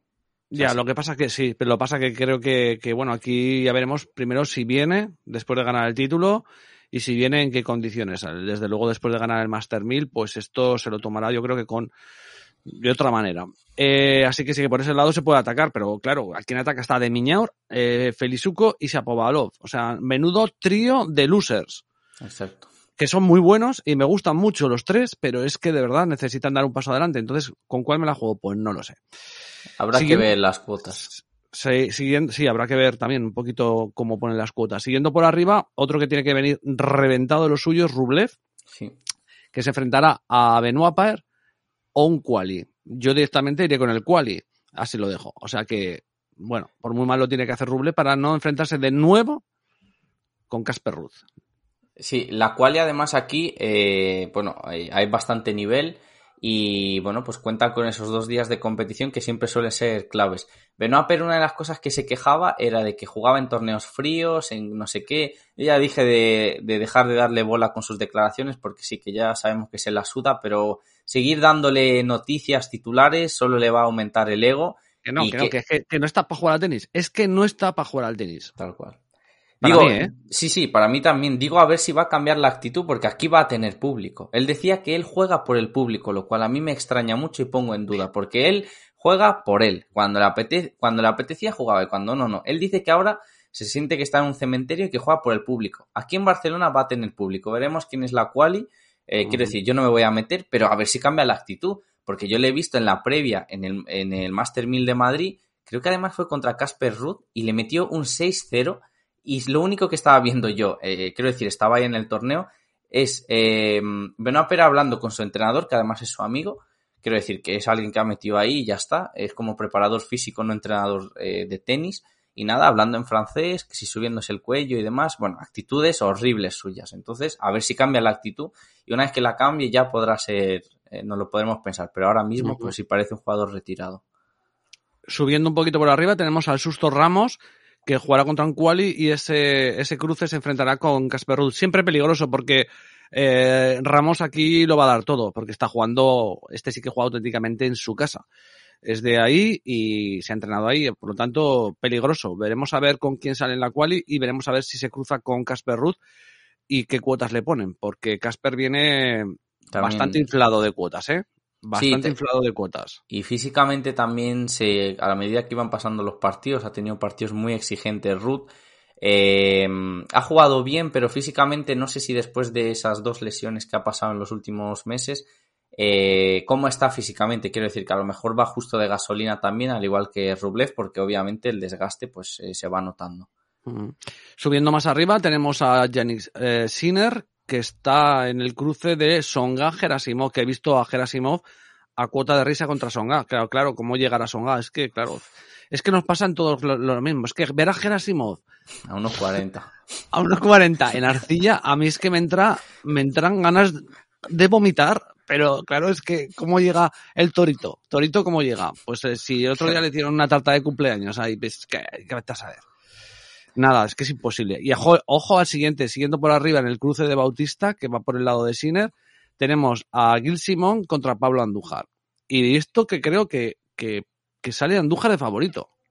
Eh, es que no lo veo aquí yo ahora. O sea, es que este partido no me sale directamente en la página que lo estoy viendo. A ver, sale- ah, vale, sí, el último, sí, eh, 2.60 y 1.50 Andújar, si es que me lo han descolocado, vale. Pero es que Andújar sí que es mucho mejor en arcilla, pero es que está muy jodido lo suyo físicamente, ¿eh? A mí me desconcierta Simón y la verdad que ya pensé de por sí cuando le volví a ver jugar en Cagliari, en Cerdeña, el hallarle porque Simón fue de los que dijo que él no iba a jugar hasta que la situación se arreglase, que para él los torneos eran una mierda, al igual que lo dijo Per, y que no tiene ningún tipo de motivación porque en lo económico ya dijimos que está sobradísimo y que él juega pues básicamente por puro gen competitivo. Pero claro, eh, aquí no sé, es que no sé si le ha cambiado el chip, porque desde que su comunicado a que volvió a jugar ha pasado un mes y medio, eh, una cosa así, no ha pasado cuatro meses, no sé. Es que no sé muy bien qué implicación tiene, esas son las dudas que tengo Sí. con Simón. Es que son una lotería estos partidos, ¿eh? Luego, Sí. eh, subiendo por arriba, tenemos a Carroñas eh, en el bike que se enfrentará al ganador de, ojo, televisores Thompson contra droga- drogas, Ked. O sea, Richard Gasquet, que he visto que también están casi a cuotas igualadas. En otro tiempo eso sería infumable, tío. Ver a Gasquet a cuotas igualadas contra Thompson, por favor. ¿Qué ha sucedido en el mundo? Es que Pero yo lo claro, estoy ¿cómo- pensando. O sea, pero, ¿cómo, pero como no sabemos cómo llegan, es que estas la, la- eh, eh, las circunstancias. Es que yo no sé Gasquet cómo llega.Igual nece- sale a, a, a jugar con una bombona de oxígeno o algo. Es puede que ser. es- está muerto. Yo a 1.80 lo, mm, le, le sigo, en la Casa Verde sigue a 1.80, eh, ya ha bajado en las otras, en la mayoría a 1.70.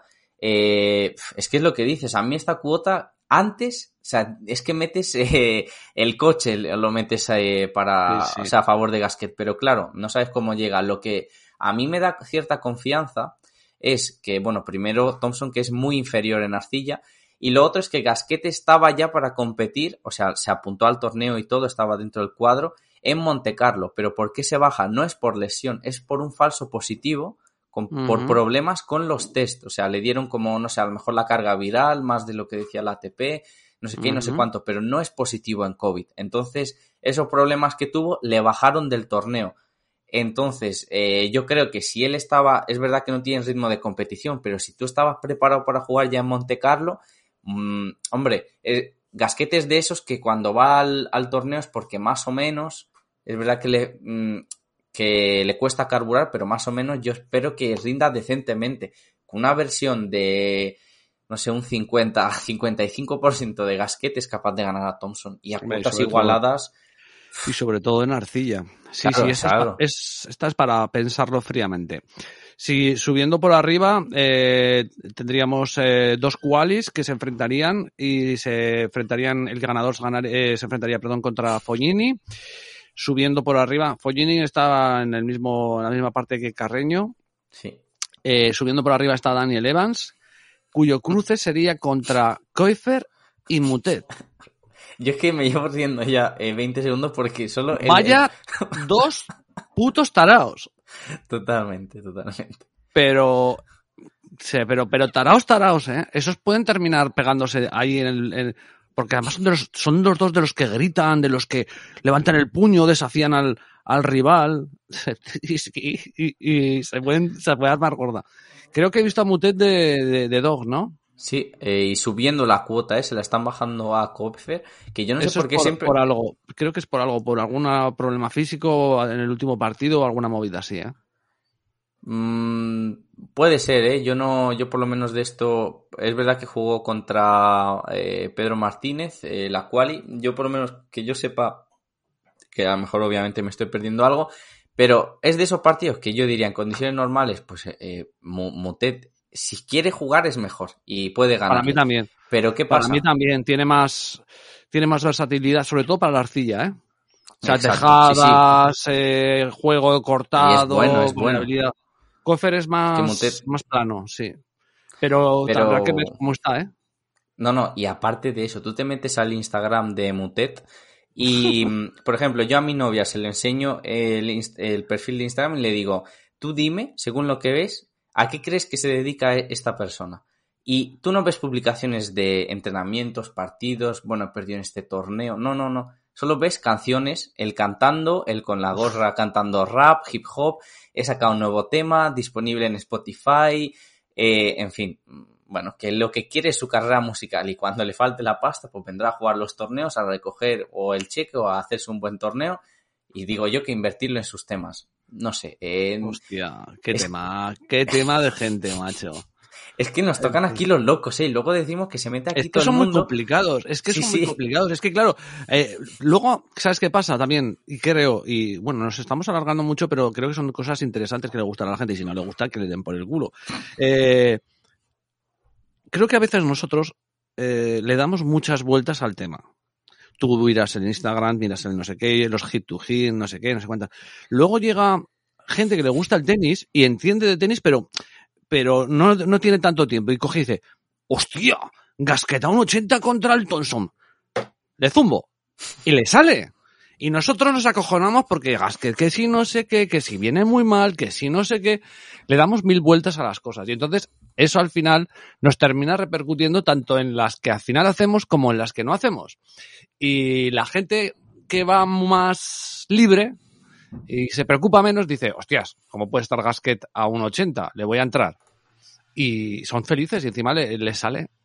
es que Sí, es sí, así, sí. tío. Es así, es así. Es así. O Mutet. Yo, por ejemplo, si, si yo estoy una se- un, un mes de vacaciones, vuelvo y digo, hostias, qué mono tengo de echarle unas chapas al tenis.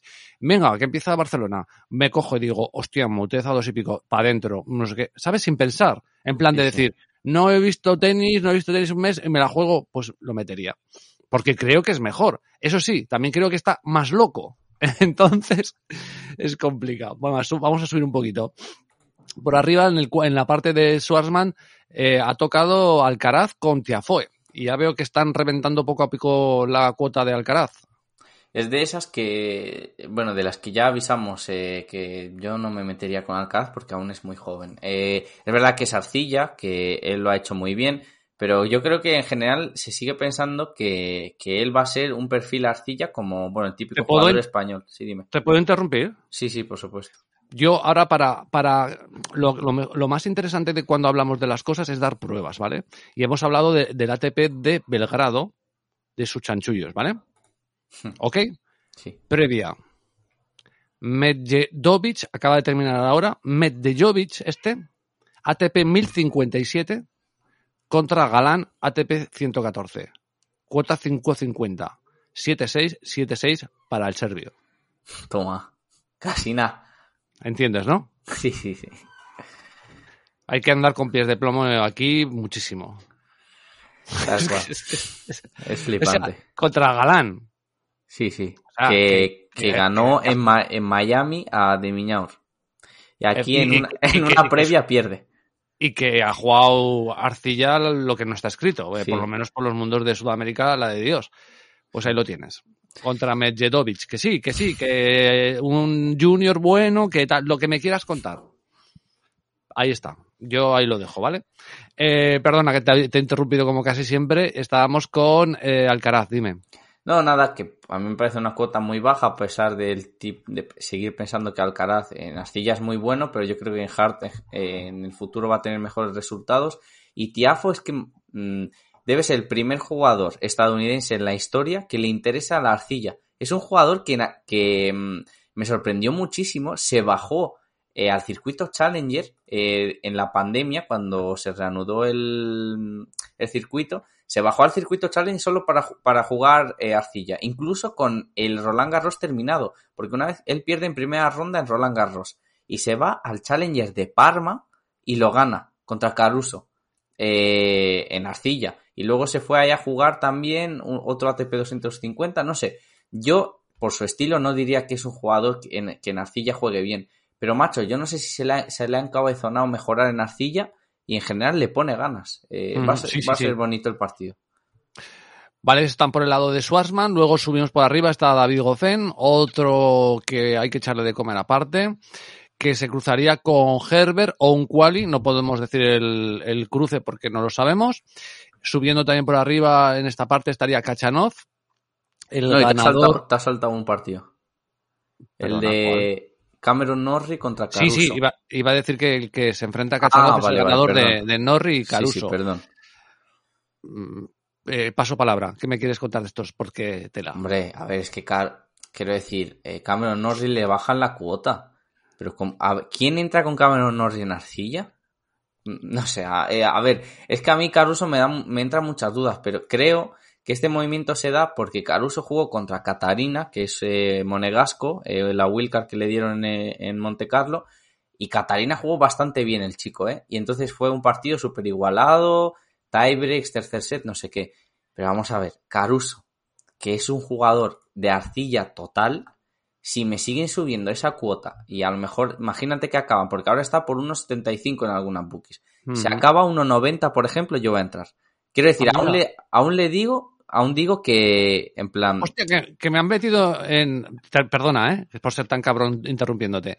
Que me están met- me acaba de salir los qualis metidos ya en el cuadro, tío. Directamente. a ver, a ver, pues, Sí, sí, hostia, qué, qué rico esto, ¿eh? A ver qué te cuento, los que me han salido. Eh, mira, Gallo de Lucky Loser joder. contra Benoit Per. Hostia, madre de Dios. Hostia, el Ruinas, el Ruinas, Rune, es que no le puedo decir otra cosa, contra Ramos. Eh, Eh, escúchame como salga Rune de favorito. Cuidado, mm, cuidado. te- cuidado. Ojo, dos qualis enfrentados entre ellos. Zapata, Kuznetsov. Yo es que tengo cierta manía Zapata, no sé por qué. No me ha hecho nada, ¿eh? Hostia, pues mira, estas buenas. Nagal ha caído en. el- estábamos hablando con Herbert, ha caído con Herbert. Ah, mira, pues aquí en este... Eh, sobre Kachanov eh, junto a Rublev, eh, lo dije la semana pasada, pero ya que esto es Barcelona, ambos han tirado 3-4 años, ¿vale? Jugando en esta academia, en estas instalaciones. Quiero decir que además el entrenador de Rublev lo saca de esta academia. Eh, entonces, Sí, es el Fernando Vicente. Exacto. Eh, por tanto, bueno, que cierto cariño a este torneo le tiene, quiero decir, porque es como volver a una etapa pasada y al final donde se han forjado. Eh, bueno, al menos para la implicación de Kachanov. A mí, no sé, Kachanov me gusta como jugador. Eh. Es verdad que su último año va flojo, pero no sé. A ver, no se va a cargar a Nadal, está claro. Pero a lo mejor, yo qué sé, para pasar entre todos estos me gusta. Vale, luego subimos por arriba y ya está eh, la Llorona Garín, que tiene un bye y se enfrentaría contra el ganador de Nishikori Peya. Muy favorito Nishikori, por lo que he leído antes. Sí, y bueno, es que Pella está muy mal. Pero, o sea, es como para bajarse a nivel challenger urgente, pero urgente, la verdad. Y bueno, pues ahí tendrá un hueso duro Garín, Nishikori y el ganador contra Nadal, ¿eh? No va a tenerlo. Hostia, si el, el ganador, el que, se, el que se enfrentará con Nadal en 16 avos en el primer partido es dos qualis. Ibasca contra Griespur. Ah, pero se ha bajado Manarino. A mí me sigue saliendo Manarino aquí. Es que Manarino ha dicho, vamos a ver, que me toca la siguiente ronda contra Es lo que he Nadal. pensado, es lo que iba a decir, pero le, ha- le pasó lo mismo en Monte Carlo, ¿eh? Luego Que le den perdió. por el culo. Ha dicho, yo contra este, para que me meta 6-0, 6-0, tira, tira. Me voy a la playa, a la Barceloneta y a tomar por saco. Claro. Le pasó lo mismo en Monte Carlo, ¿eh? Me Eh, imagino que ese es el Lucky Loser, ¿no? Que habrán sorteado. Sí, seguramente. A mí es que en este cuadro lo, tengo, lo tendré desactu- desactualizado. Me sale Manarino contra un quali. Pero bueno, Pues han metido, han sí. metido dos qualis, Ibasca y Griespur. Que por cierto, Ibasca está jugando de puta madre. Lo que pasa que, claro, aunque se cargará Griespur, que ya veremos a ver cómo salen las cuotas, eh, luego toca nada. Eh, tenemos cuotas de ganadores. Cuidado. Cuidado. Cuidado en la Casa Verde. Eh, a ver, Nadal unos 60. Casi nada. Bueno, a partir. A ver, yo es que creo que Nadal este se lo va a llevar. A partir de ahí tenemos dos cifras, porque ni Rublev ni Sisipas creo que se lo van a, se lo van a llevar. Claro, Schwarzman ya 19.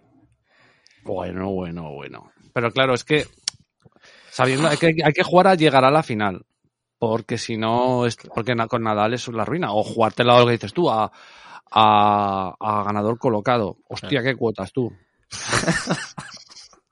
Es que esto en live contigo me encanta porque tú cuando las ves, la verdad es que tú tienes un ojo tremendo para eso. A mí realmente las de largo plazo, cuando alguna la leo bien, me acaba palmando en la final o en no sé qué ronda, en fin, eh, la verdad es que en eso no tengo que atinar mejor. Pero a ti, macho, te, como te sangran los ojos, ¿eh? Lo ves y dices, madre mía, a ver dónde están aquí mis representados.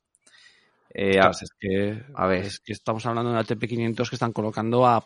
Joder, es que dices... Es que de Miñero está 101. joder. Es que me parece salvaje. O sea, está, joder, es- a ver, que vuelvo a decir lo que no, vale, es, pero es que, claro, es que al día no está 41 y Shapovalov a 26, pero es que de Miñaro está 101. Imagino que porque tiene el cruce más pronto con, con Sisipas, pero, joder, Hostia, y el cuota. otro día, ahora que, imagínate si juega Davidovich al final juega y gana a Bublik, el otro día acabaron picadísimos, ¿eh? Los dos, pero picados, por- podían jugar en la pista, porque era una de estas como cubiertas, entraba un poco de lluvia, y cada vez que se hacían break, le decían al, al juez, oye, pon tierra aquí, eh, no sé qué. Bueno, acabaron picadísimos de Miñaur y Davidovich, muy picados. A ver, ¿qué me estás contando, tío? O sea, que de Miñaur 101 y Munar 101. No, no vale. O sea, no vale. O sea, vale que de Miñaur está ahora mismo en la mierda, pero no vale. O sea, no es lo mismo.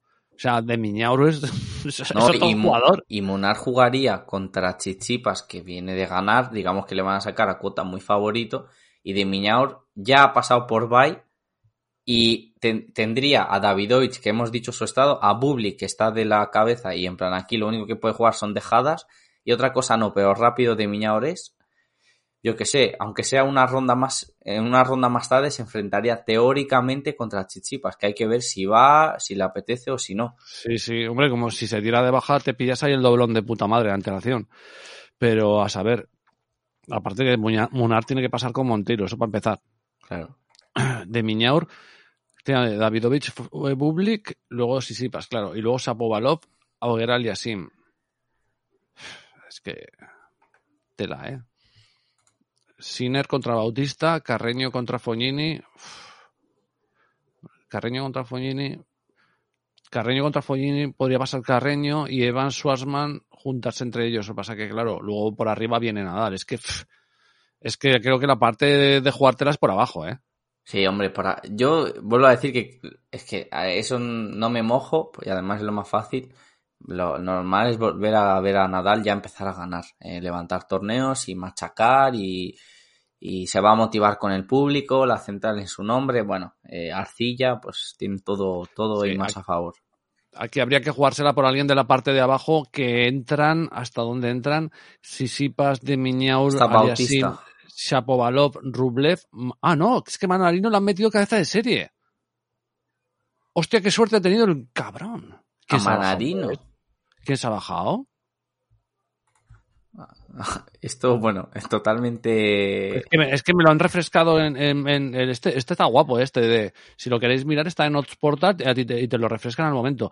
¿Quién, quién se ha bajado? ¿Quién estaba después de Rublev, tío? Por arriba, Rublev. ¿Y en qué parte estaba? A ver, a ver. Rublev. sea, está Rublev y. y- o sea, en el orden de- del cuadro, Rublev y luego por arriba, ¿quién estaba? eh, Rublev, el, un quali, Benoit Per, un quali Ramos, eh, Bay y Ruth. Ah, se ha bajado Casper Ruth. Ah, pues mira, lo, lo estábamos diciendo. Joder, Pues ahí Ramos. Ramos contra qué quali. Ramos contra el Ruinas. Que el Ruinas. Como le saquen de favorito yo, de verdad. Es que eh, con Rune hay un hype que yo no que, que es Perdón. bueno, pero que a día de hoy no. Pues ha metido a Mandarino, por eso no te salía. Es que lo estaba viendo ahora en directo. Pues mira qué suerte. De, de- tú date cuenta de tener que hacer una primera ronda y luego enfrentarse con Nadal. Tiene, eh, ha entrado como cabeza de serie y le tocará a Ramos Ah, claro, claro, o Rune. claro. Hostia, Mandarino, Ramos, Rune, Pai- eh, Benoit Per, Gallo, Rublev. Es que vaya cuadros que están tocando también a Rublev, ¿eh? Es que pasará aunque solo sea por, No, como, como en Dubai eh, se les retirarán todos y llegará a semis. como le pasa en Bueno, esto. Además, cuidado, cuidado. Que aquí hablamos ATP 500, que es lo que le, más le motiva a Rublev, más que un gran slam. Se Ya, lleva ya. a todos. Él ve a ATP 500 y dice, hostia, esta es la mía. Es complicado, es complicado. Si quieres... No sé, a quién, no sé a quién me la jugaría eh, aquí, ¿eh? No sé a quién me la jugaría. No sé. Es complicado, ¿eh? Eh, Pero, joder, es que hay unas cuotas para ir a doblón buenas, buenas. Eh, Hasta Bautista es donde no se cruzaría Nadal, ¿no? O sea, el, fi- el finalista sale desde Bautista el, el primero hasta Sisipas el último abajo, ¿verdad? Mm, Pues mm, Bautista, Sinner, Manarino, Rublev, Shapovalov, Aliasim, de Miñaur, Sisipas. Hostia, es que a 101 de Miñaur es que es la más alta de todas, ¿eh? Joder, ¿y Sinner ¿Y a cuánto? Sinner está a 21, es el quinto favorito para ganar el torneo. Por encima de Bautista, Shapovalov, Carreño, 21. Pero a ver, es que por ejemplo, Sinner tiene el bye, tiene a Tsonga o Gerasimov, que debería ser Sí, pan no pasa, comido. no pasa. Luego, eh, partido contra Bautista, que sí que debería, ese debería ser ya mucho más igualado, encima en Arcilla, en, en España. En Miami fue muy igualado. Eh, Bautista, ¿cuánto está? A 26. A 26. Sabiendo que Rublev llega muy... Eh, Rublev y Bautista el otro día jugaron tres sets, que por casi, vamos, que Rublev estaba fatal. Sí, sí, Bautista Pues- jugó muy bien, ¿eh? Jugó muy, muy bien, ¿eh? Pues mira, yo aquí me tiraba con Bautista, sinceramente. O sea, por lo menos eh, Antes final. que Sinner. Eh, es que, Hostia, es que ese partido es complicado, ¿eh? Es que Bautista Sinner puede ser. sí, es, es, que no, creo que sa- saldrán a cuotas muy parecidas, ¿eh? seguramente, eh, seguramente, pero es que me acuerdo del partido de Miami y se decidió, o sea, Bautista lo tuvo en la mano, al final eh, Sinner pues jugó fenomenal, además me acuerdo que yo lo llevaba, pero no sé, creo que aquí jugando en España y siendo tan, tan igualados, la experiencia contra alguien tan joven, yo qué sé, a ver, está claro que de ahí seguramente salga, seguramente. Un semi, un semi. Sí, semi o ya incluso meterte en la final, porque luego, a ver, Bueno, Eh, pero tienes que jugarte la semi con Shapovalov, Aliasim, de si es que llegan, si es que llegan, que luego te acaba hombre, llegando, alguno, alguno de esos tiene que llegar, no me jodas. luego llegará Monteiro, ¿sabes? Una Y- polla, va a llegar Monteiro. bueno, yo qué sé. Es que esto es una TP500, lo que dices tú. Eh, Bautista Sinner por esa parte, uno de los dos, pero no sabría, ahora mismo no sabría cuál coger. Sí que echaría ahí algo. Y eh, ahora tenemos que coger a que tres cogemos de estos tres, a Shapovalov, a Aliasim o de Miñaur. A mí las cuotas es que me eh, tiran a lo bajo, eh, porque quiero decir, mm, Félix Auger Aliassime viene de Palmar en primera ronda, eh, 41. A ver, quiero decir, son cuotas altas, ¿vale? Pero no es ninguna locura. 26 a Poalov, 41 Félix Auger Aliassime no es locura. En el duelo Shapovalov, Aliasim, ¿quién gana? ¿Quién crees que gana? Pues es que está muy igualado, porque además se conocen perfectamente, son de ¿Qué la es eso, misma eh? quinta. Es eh, que la putada está en el cruce Bautista Sinner y en el cruce Shapovalov Aliasim. Eh, Mira, 3-2 el head to head. Una vez en Arcilla jugaron. Además, yo ese partido lo vi en directo. En la central eh, ganó Félix Auger Aliassime 2-0 en Madrid. 6-2, 7-6. Pero la de Madrid es más. Eh, poquillo más rápida, sobre todo el bote por la altitud. eh, ¿Qué hit to hit tiene de Miñaur con Shapovalov y Aliasim? Si me lo puedes mirar mientras me rasco un poco la cabeza. sí. Porque. Con es Shapovalov, que- mira. 2-1 a favor de Demiñaur. Eh, le, ha ganado en la ATP Cup en 2020. Eso sí, todos los partidos a tres sets, ¿vale? Le ha ganado en un Challenger en, en hierba. No, ese ganó Shapovalov. Eh, de Miñor ha ganado en la Davis y en la ATP Cup 2-1 en, en pistas duras. Y el otro que me has preguntado es contra Félix Auger Aliasim, ¿no? Que luego eh, jugará a Chichipa, ¿sabes? Pero bueno, nosotros le estamos obviando. Sí, claro, pero no. no- obviamente, sí, tienes- sí. Tienes que ir a buscar un poco el que Sisipas venga Pues desgastado, que venga esforzado, que venga también un poco como diciendo ya he ganado una ATP, me he quitado también un, un peso de encima, pero bueno, si, si Sipas puede, puede tranquilamente. te digo.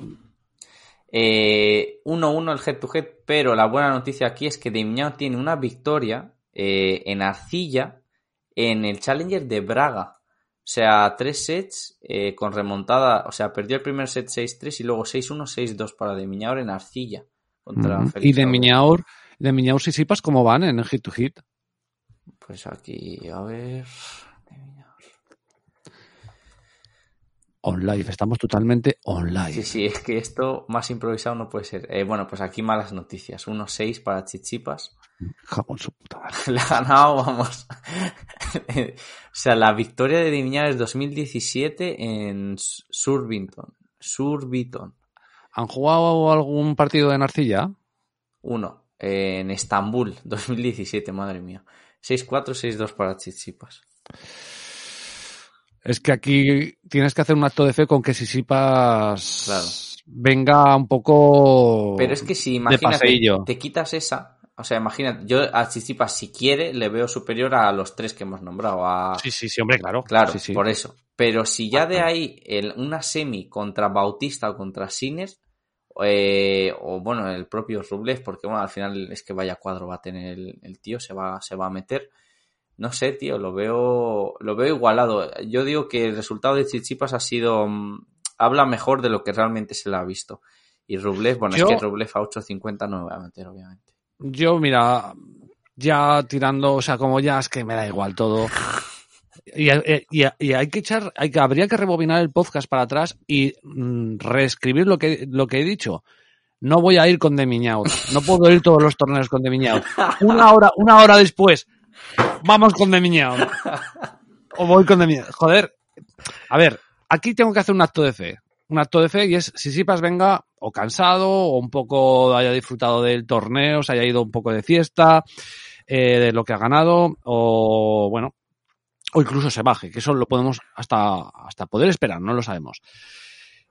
Entonces Termiñaur entré por esa parte del cuadro, porque Shapovalov Aliasim, la verdad es que me parece complicadísimo eh, saber por dónde puede tirar el tema entre esos dos en un torneo en arcilla. Así que, como no lo sé, me tiraría con... Esto es como... ¿Ves? Bueno, si lo digo, me merece. Al final, la- las más gordas. no sé si lo entiendes, ¿no? Sí, sí, le he pillado. Las más gordas. Pues es que si me de Miñar me ofrecen 101, pues iría otra vez con de Miñar. Lo siento porque es que Aliasim va a pasar y Shapovalov van a pasar y se van a enfrentar porque creo que son mejores que los que los que vienen de su primera ronda. Pero entre ellos dos es que no tengo ni puñetera idea quién va a pasar. Entonces me la juego con de Miñaur y si, si, pasa, si se lo carga, puede ser que en este torneo venga un poquito más light, pues que se enfrente contra Chapo o contra Aliasim y por ese lado tendríamos uno, a ver si hay suerte. Y lo que no sé es con quién irme de Bautista o de Sinner, tío. A mí Sinner me encanta, eh, pero creo que no sé, jugando en casa yo iría con Bautista. O sea, no sé, en Arcilla además, no sé. Me gusta Bautista aquí, la verdad. Y Venga, además pues, te lo venga. pagan mejor, lo pagan mejor a 5 euros más. Venga, pues venga, Bautista y de Miñaur. Que nos, se nos, nos lo trincan tranquilamente. A ver, lo que pasa es que la primera ronda de Bautista siempre es más complicada. Si le toca a Simón, es un poco pesado. Nah, y nah, si no nah, tiene. Songa, Simón. Venga, No, Bautista, no. venga. Bautista tiene que pasearse ahí. O sea, es Bautista verdad. y de Miñaur, a tomar por culo. Perfecto. Es perfecto. que si, si no, ¿qué vamos a hacer? O sea, Y sobre todo estas meterlas con colocado, porque a ver si alguien le va a meter y luego pues, no le van a ofrecer nada para tradear, o muy poco, porque sí, o esperar a que salga el mercado de. eh, llegará a final que ya tiene que salir en breves porque ya están poniendo mitad ganadora, cuarto ganador. No han puesto los cuartos, pero esto irá sucediendo a lo largo del día. Por lo tanto, apuntarlo. Oye, vaya charrada buena Puedo- que estaba diciendo mi mujer. Puedes decir lo que quieras. Sí, eh, em- empezamos el podcast, bueno, antes de grabar, eh, 20 segundos antes y, y me dices, oye, tío, vamos- eso to- todas las semanas, vamos a sintetizar y no nos podemos ir, eh, no sé qué. Bueno, ¿cuánto llevamos? Una hora, Una hora y 22 veintidós. minutos. Increíble. Sí, tío. Sí. Es muy triste esto, lo nuestro. Y además que te lo he dicho yo, ¿eh? Pero Sí, además sí, que sí, te, lo, te he dicho yo y tú has recibido muy bien y te he notado receptivo y estás como hablando poco, pero aquí he salido yo y estoy hablando que parece un cascanueces, pero bueno. Para eso estamos, En fin. para hablar. Hombre, pero también he coincidido que han salido las cuotas online, han salido las, los, los cuadros encima no lo han puesto en el momento. En fin, bueno, pues divertido. ¿Qué le vamos a hacer? Y como, es que, ¿sabes qué- ¿sabes qué pasa? Como nos encanta el tenis, pues podríamos estar horas y horas y horas. Tal ¿No? cual. Sí, sí, totalmente. Podemos estar tres aquí. Perfecto. Eh, ¿Algo más que añadir? Eh, pues no, la verdad es que eh, eso es todo y pues nada, torneazos que nos esperan, mucho tenis y a ver si para la semana que viene, ojalá, eh, toco madera, o poder ir al, al Master 1000 de Madrid, que no sé cómo va a estar tema de entradas y todo eso, pero bueno, Estaría- mm, yo la verdad es que bien. es mi, de mis momentos favoritos. Siempre me coincide con exámenes, siempre, pero este año como la universidad me ha empezado más tarde, pues eh, tengo una oportunidad de ir. Si, si te vas y consigues entradas para ir a verlo, te llevas el móvil y un día te grabo, aunque no sea en directo lo que hablemos, sí lo que sea en directo. Oye, he estado aquí, he visto tal, ¿vale? Vale, vale. Si te vas, si te Sí. vas, si te vas. Si no, Pero no, no pasa tú, nada. tú tienes que echar una, una 101 como contra el Pelos, no sé si te acuerdas, que jugaba contra Manarino. Ah, el plans este. Sí, yo estaba en la pista, pero es que tú, o sea, tú no sabes cómo estaba esa pista. Eh, tú estabas en la central y la pista exterior estaba fuera. Se escuchaba cada punto que, que ganaba. Y yo digo, todos estos llevan en la 101. A mí no me jodan. Que a mí no me jodan. O sea, y esto también lo mismo, no nos conocíamos ni nada. Tú la, te la recomendaste y eso. Yo pasaba por- esta- eh, esa me, tengo que decir que me la. O sea, la, la realidad fue esta, ¿vale? Eh, no sé cómo. Yo no sé qué partido, era una previa, creo, ¿eh? Contra Manarino. Y, y me llega un, un WhatsApp de Muguruzo. Y me dice, oye vos, mira esto. Y me, me saca un pantallazo del plan este a 101. Y digo, ¿qué me estás contando?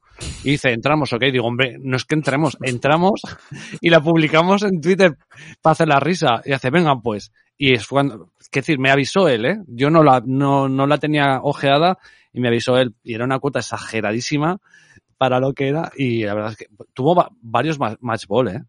Eh, o sea, a ver, yo luego me fui a ver otro partido, eh, porque yo no lo llevaba ni nada, la verdad, eh, pero sí que te leí. Em, pero vamos, que el ambientazo era brutal. Yo digo, joder, esto por lo menos, por lo menos la mitad le llevan. Que a mí no me jodan, que es que había cada partido de previa y encima, cuando, si vas a la previa, puedes ir a la central. Eh, entonces, claro, yo pues ahí me iba a la central, no sé qué, y digo, todos estos lo llevan, porque es que está todos los estadios vacíos y este no entraba ni uno, porque hay un paseo y las pistas están para abajo, pues el paseo también lleno, que no podías ni asomarte para verlo. Yo digo, pero, pero vamos a ver, es que ni el entrenamiento de Nadal, o sea, increíble. Qué bueno. En fin, pues alguna de estas montaremos. Oye, eh, IM, eh, Baby Yoda, un placer que hayas gastado tu tiempo aquí en el podcast, ¿vale? Lo montamos y espero que le guste a la gente. Creo que ha sido divertido, ¿no? Sí, sí, y improvisado total, sobre todo cuando nos sacan las cotas de live. Yo creo que se esperan, macho, nos ven ahí los micrófonos activados y dicen... Porque ya nos ha pasado más de una vez que terminamos y nos ponen las cuotas, pero bueno. Pues nada, que lo he disfrutado un montón y nada, eh, eh, espero que nos escuchemos la semana que viene y que se den bien eh, las ideas. Eso sí, seguid los eh, pronósticos en piquio de, de Baby Yoda o, pues, o sus recomendaciones en Twitter. Yo normalmente en tres semanas estoy un poquito más apagado por un tema laboral y cosas así, pero bueno, si veo, al- si veo algo en, en, en directo, en, cuando esté en casa, en algún partido de, de... Porque creo que esto además igual lo echa en teledeporte, ¿verdad? A saber, no lo sé, la verdad. Me pillas ahí. Bueno, no sé, es una TP500, pero yo creo que, que los de Madrid y los de Barcelona los tienen comprados, no los compra Movistar. Entonces, bueno, si vemos algún partido en directo en Twitter, pues haremos también cualquier recomendación que veamos o cualquier gracia. Lo dicho, un fuerte abrazo, tío. Un abrazo, chao.